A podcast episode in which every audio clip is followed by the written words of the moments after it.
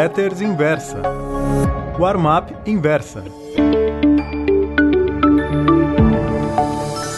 Oi, meus amigos. O título da crônica da Warm-up Pro de hoje é Impeachment Americano.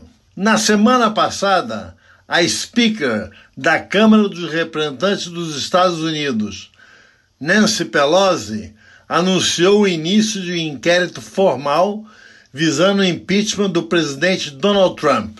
Sabe, caro amigo leitor, quais são, em minha opinião, as chances de Trump ser empichado em consequência dessa iniciativa?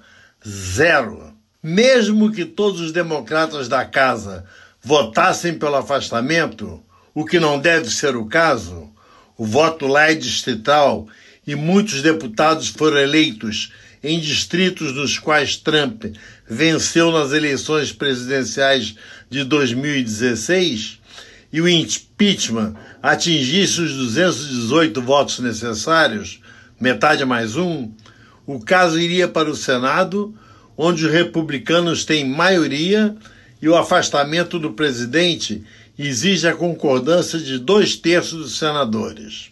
A acusação de Pelosi se baseia numa conversa telefônica entre Donald Trump e o presidente ucraniano Volodymyr Zelensky, na qual o americano teria condicionado uma ajuda militar de 400 milhões de dólares à Ucrânia a informações sobre Hunter, filho de Joe Biden.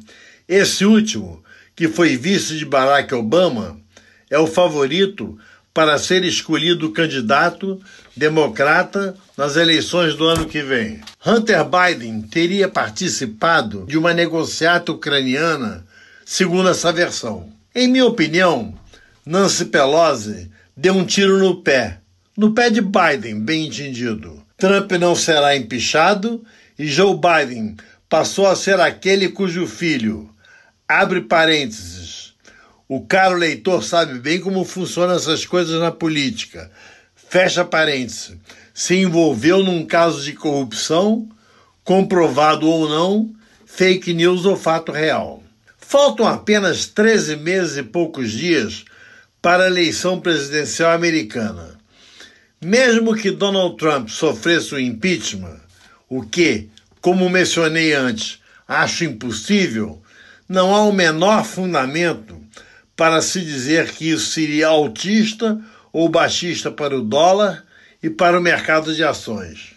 A última tentativa de se empichar um presidente nos Estados Unidos ocorreu no governo Bill Clinton, em função do affair no Salão Oval com a estagiária Mônica Lewinsky. Deu o que seria de se esperar. A Câmara, naquela época de maioria republicana, votou pelo impeachment.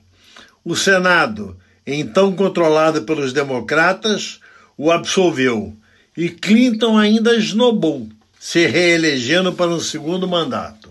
Richard Nixon provavelmente teria sido afastado da presidência pelas duas casas do Congresso em 1974 se não tivesse renunciado antes.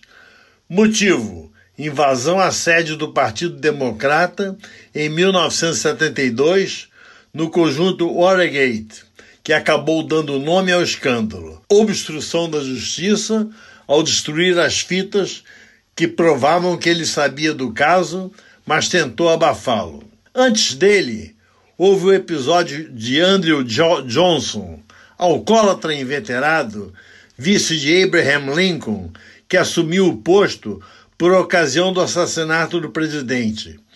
A Casa dos Representantes votou a favor do impeachment por 126 a 47, mas o Senado reverteu a situação por apenas um voto.